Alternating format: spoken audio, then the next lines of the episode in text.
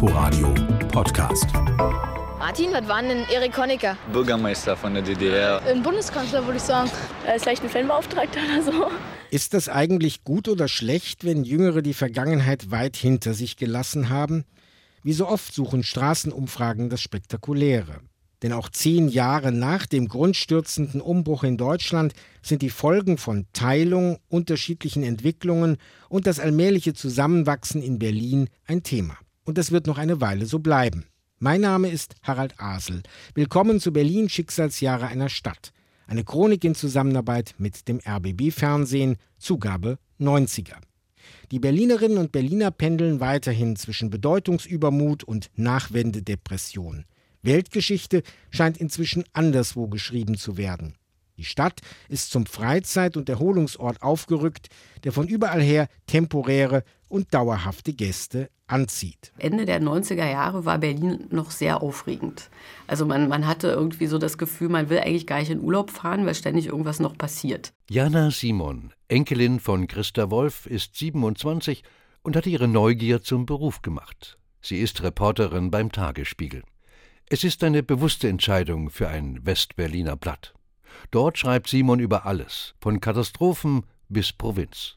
Doch ihre Herkunft spielt in der Redaktion eine nicht unwesentliche Rolle. Deswegen wurde ich gerade am Anfang immer sehr für Ostgeschichten ähm, eingesetzt. Und das hat mich dann irgendwann auch ziemlich genervt, weil ich keine Lust hatte, also immer sozusagen die, die Ostdeutsche vom, vom Dienst zu sein. Und ich fühlte mich dafür auch zu jung. Wollte jetzt nicht mein ganzes Leben immer die DDR, immer die DDR erklären. Liebe Mitbürgerinnen und Mitbürger, heute Abend hat die NATO mit Luftschlägen gegen militärische Ziele in Jugoslawien begonnen. Damit will das Bündnis weitere schwere und systematische Verletzungen der Menschenrechte unterbinden und eine humanitäre Katastrophe im Kosovo verhindern. Dieses jugoslawische Restaurant in Schöneberg wird von einem Serben aus dem Kosovo betrieben, der seit über 30 Jahren in Berlin lebt. Das Lokal ist voll, der Krieg ist immer präsent. Der Wirt Slavoljub verurteilt die NATO-Angriffe wie die meisten seiner Landsleute. Die hat noch mehr gebracht äh, Unruhe als äh, Frieden. Von beider Seiten. Tut mir leid für Albaner am Kosovo, das ist auch Menschen. Und tut mir leid für meine eigenen Leute, Serben, das sind auch Menschen. Im Gefühl der Bedrängnis bleiben die Übergriffe der eigenen Landsleute gegen die Albaner ausgeblendet, in den Köpfen und auch im Fernsehen. Ein paar hundert Meter weiter der albanische Club Bayram Zuri. Die Stimmung deprimiert und gereizt. Seit kurzem rekrutiert die Kosovo-Befreiungsarmee UCK auch in Deutschland Freiwillige. Immer mehr Berliner Kosovaren sind kampfbereit. Kann ich nicht erwarten, bis ich gehe da. Oh, wenn ich sterbe für mein Land, ist egal. Berlin ist eben doch keine Nische in der Weltpolitik geworden. Und die neuen Hauptstadtaufgaben passen auch nicht allen die Sichtbarkeit der Bundeswehr etwa beim feierlichen Gelöbnis. Der Platz neben der Gedenkstätte für den 20. Juli im Bendlerblock in Berlin war weiträumig abgeriegelt. Die angekündigte Demonstration von Pazifisten und Gelöbnisgegnern fand in zwei Straßenzügen Entfernung statt, sodass nur aus der Ferne Geschrei und Trillerpfeifen an die Ohren der geladenen Gäste der feierlichen Zeremonie dringen konnten.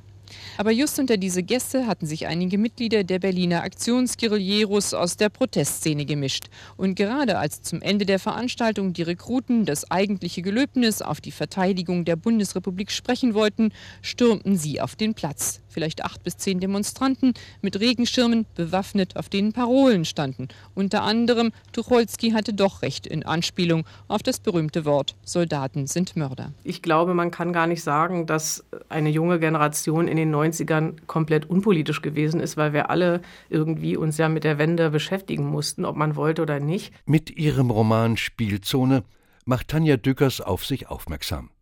Es ist der Versuch, die fragmentierten Szenen der Stadt zu beschreiben. Nicht nur den angesagten Prenzlauer Berg, auch das schmuddelige Neukölln. Ich würde sagen, das war der Bezirk der Wendeverlierer West. Und meine alten Nachbarn in Neukölln haben sich wenig für die Wende interessiert, äh, waren arbeitslos, Alkoholiker oder wenn sie gearbeitet haben, dann auch viel Nachtschicht und wirklich harte Arbeit. Und für mich war das sehr interessant, da zu leben, muss ich sagen weil ich aus Wilmersdorf-Schöneberg komme. Man hat sich teilweise zurückgesetzt gefühlt wie so in ja, Beschreibungen von Arbeitermilieus bei Kästner oder Fallada in den 20er Jahren. Der Kudamm, der war völlig vernachlässigt. Also das sah auch schon manchmal ein bisschen öde aus da. Es war die Zeit, wo die ganzen großen Ketten auf einmal auftauchten. Da ging so ein bisschen die Seele dieser schönen Läden und Cafés flöten. Der Wandel macht auch vor dem alten Westen nicht Halt. Doch Brit Kanja hält den Kurfürstendamm weiter die Treue. Bekannt wird sie als Gründerin des Schöneberger Szeneclubs 90 Grad, den sie zehn Jahre lang leitet, bis 1999. Heute erinnert nur noch eine Facebook-Gruppe Friends of 90 Grad an das Treiben in der ehemaligen Autowerkstatt an der Dennewitzstraße. Ich war ja Gastgeberin und äh, habe mich ja dann voll in, in die Menge begeben. Und wenn ich müde wurde, bin ich auf die Tanzfläche und dann habe ich getanzt und dann wurde ich ja wieder wach. Und dann kam einer mal auf, zu mir und meinte, du, was für eine Droge nimmst du denn? Die möchte ich auch haben. Und dann meine ich, du, ich nehme ja gar keine Drogen. Ich, ich trinke ja noch nicht mal Alkohol. Das ist das Tanzen, ist meine Droge. Hier wacht keiner mehr. Die BVG hat rationalisiert. Auf den meisten Linien passieren wir verlassene Kontrollhäuser. Man fühlt sich manchmal unwohl. Gerade wenn man jetzt äh, hier so Skinheads-mäßig Leute sieht, alleine drin ist. Am Montag wurde er feierlich wieder eröffnet, der von Sir Norman Foster umgebaute Reichstag. Ab heute nun dürfen wir uns alle das neue Reichstagsgebäude mit der gläsernen Kuppel anschauen. Und ich schätze mal, die Schlange, sie geht jetzt schon fast vorne bis zur Scheidemannstraße. Das werden schon 500, 600 Leute sein, die im Moment hier anstehen und natürlich auf 10 Uhr warten, da wo der Reichstag dann die Pforten öffnet und alle hineinströmen können und es sich anschauen können. Und wie man das immer so kennt von den Berlinern, kaum gibt es was Neues, gehen sie alle kicken und das das ist auch hier der Fall. Viele Erwartungen sind mit dem Umzug von Parlament und Regierung von Bonn nach Berlin verknüpft. Das raue Leben der Metropole soll die Politik aus ihrer Käseglocke herausreißen. Aber erst muss Bundestagspräsident Wolfgang Thierse um den Gebäudenamen streiten. Es ging niemals darum, den Berlinern zu kommandieren, was sie zu sagen haben. Von mir stammt der Satz, das entscheiden in Berlin immer noch die Taxifahrer. Also die Berliner können sagen, was sie Lust haben. Ich wünsche mir nur, dass auch der Name Bundestag, das ist nämlich der Name unseres Parlaments, so steht es im Grundgesetz, dass dieser Name auch in Berlin bei den Berlinern eine Chance bekommt. Ich war, war fest entschlossen, nichts aus Königswinter mitzubringen, sondern mir alles hier neu zu machen. Wie für viele Beamte aus dem Rheinland ist Berlin auch für Thilo von Trotha eine Herausforderung. Der Referatsleiter für Öffentlichkeit im Bundesbauministerium beschließt, erstmal ohne Familie zu kommen. Ich habe in Prenzlauer Berg gewohnt und habe in Berlin Mitte gearbeitet und fuhr jeden Tag mit der U2 und dann dachte ich so an einem Tag, als er lang war und die Leute da sitzen sah mit abgerissener Kleidung, mit Piercing und abgewrackt, für den Bonner wirklich erstaunlich und sagte mir so im Stillen, guck, jetzt hat der Berliner Senat mir, dem Provinzler zu Ehren, die ganz besonderen Fälle der Stadt in einem Waggon vereinigt und zusammengetragen, damit ich das mal sehe als Provinzler. Und die Berliner haben wirklich einen Mut, auf das Repräsentative in der Kleidung zu verzichten. Dem ersten Beamtenshuttle am 5. Juli entstiegen in Schönefeld 23 Bonner. Eine Woche später waren es zwei mehr, nämlich 25. Viel Bein- und Sitzfreiheit für die Umzugsunwilligen, denn im Airbus A320 ist für mindestens 120 Passagiere Platz. Nachdem die Wohnung schon recht ordentlich ausgestattet war, wollte ich einen Ohrensessel kaufen. Und da sagte der Verkäufer, wo wohnen Sie denn? Ich sage, Prenzlauer Berg. Was? Ostberlin? Da fahre ich nicht hin. Kommt überhaupt nicht in Frage. Das Geschäft ist nicht zustande gekommen. Ich habe ja damals gesagt, nach der Wende, ich sage, wie, wie, wie, sind, wie verstehen sich denn eigentlich die Preußen, also die Berliner mit den Bayern? Na, hör auf. Ich sage, na, so wird das denn auch. Ossi und Wessi, das bleibt. Und zwar immer. Und das soll auch so bleiben. Der Berliner Schauspieler Michael Quistek ist nicht nur als Schauspieler ein prägnanter Charakter. Ich hab was zu bieten, er nicht. Nämlich, ich hab an einem Experiment teilgenommen, was beinahe gut gewesen wäre. Beinahe. Wenn diese alten Leute da oben nicht dieses, dass die sich denn so klammern und nichts mehr mitkriegen, wie was passiert und dann geht das alles einen Bach runter. Diese Stühle, die werden, haben jetzt schon einen Sammelwert bis 2000 Mark. Die konnte man so 1990 noch für 50 bis 100 Mark kriegen. In weiß, blau und rot gibt's die und die werden schon mit 2000 Mark behandelt. Ja, ja. Stellen Sie sich das mal vor, eigentlich absurd. Die DDR hat Sammlerwert. Zumindest im Intershop 2000 in Friedrichshain steht Ostdesign hoch im Kurs. Und der Ossi Michael Quistek kommt ebenfalls an.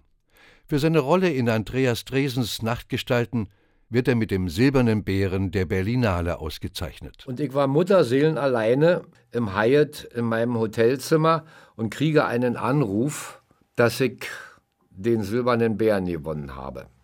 Und das war das einzige Mal in meinem Leben praktisch, wo ich, da ich ja kein Rockstar war, äh, sonst hätte ich es mehrmals erlebt, aber wo ich das Hotelzimmer auseinandergenommen habe. So ein Augenblick ist so ein bisschen wie Sterben, weil, ja, nee, es läuft plötzlich so nochmal das ganze Leben an einem vorbei. Die Fans von Harald Juncker hatten sich gestern Abend im Friedrichstadtpalast versammelt. Abschirdstournee des großen Stars. Mittlerweile ist Harald übrigens 70.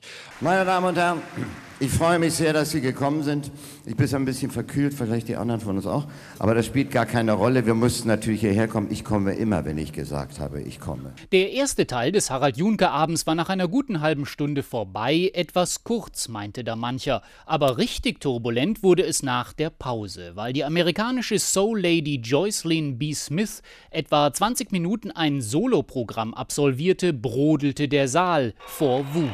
Alle wollten Junke sehen und hören, kaum einer interessierte sich für die durchaus hörbare Soul-Dame. Es folgte das Konzertdesaster. Harald Junke war so sauer, dass er nach einem kurzen gemeinsamen Auftritt mit der ausgebuhten Partnerin keinen Schritt mehr auf die Bühne setzte. Aus tiefer Enttäuschung über die Publikumsreaktion hat sich Harald Junke entschlossen, die Bühne heute Abend nicht mehr zu betreten. Das Publikum hellauf empört. Wir möchten mal wissen, wo wir unser Geld wieder bekommen. Denn ich meine, es sind Karten für 71 Mark. Die Berliner haben immer hinter Harald Junke gestanden, in all seinen Situationen. Dass er das jetzt mit uns so macht, das ist eine große Gemeinheit. Was ging in Ihnen vor, in dem Moment, als Ihr Publikum Ihren Stargast so ablehnte? Na, ich war erschüttert. Wenn man nun die Musik nicht mag, okay, das kann ich verstehen. Aber deswegen muss man ja nicht gleich äh, Buh rufen oder Sie haben ja ununterbrochen Harald gerufen. Was sollte ich denn mal? Sollte ich rausgehen und die wegschicken? Das kann man doch nicht machen. Beim Wiederholungskonzert einen Monat später wird nicht nur Harald Junke, sondern auch Jocelyn B. Smith bejubelt. Computerexperten schauen da schon bang auf den Jahreswechsel. Der droht vielen Rechnern Schwierigkeiten zu machen.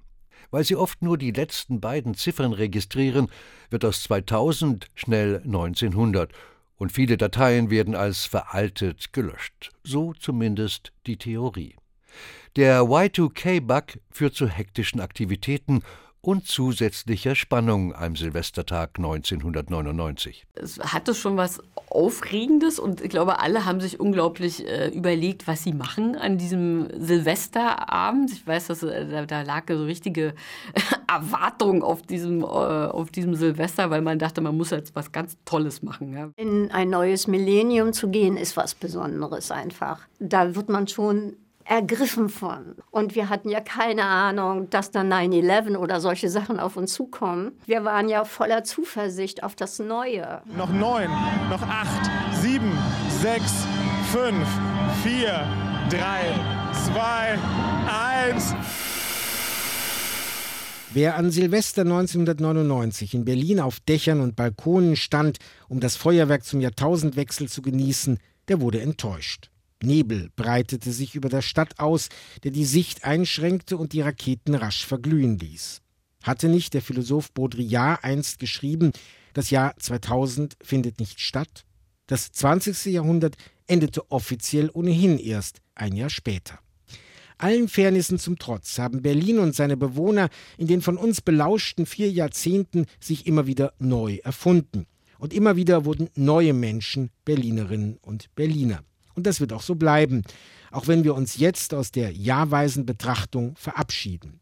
Die abschließende Bewertung der jüngeren Zeit überlassen wir nachkommenden Generationen, wenn es sie denn interessiert.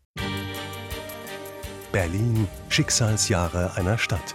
Leben ohne Mauer von Harald Asel und Jens Lehmann. Sprecher Uwe Müller.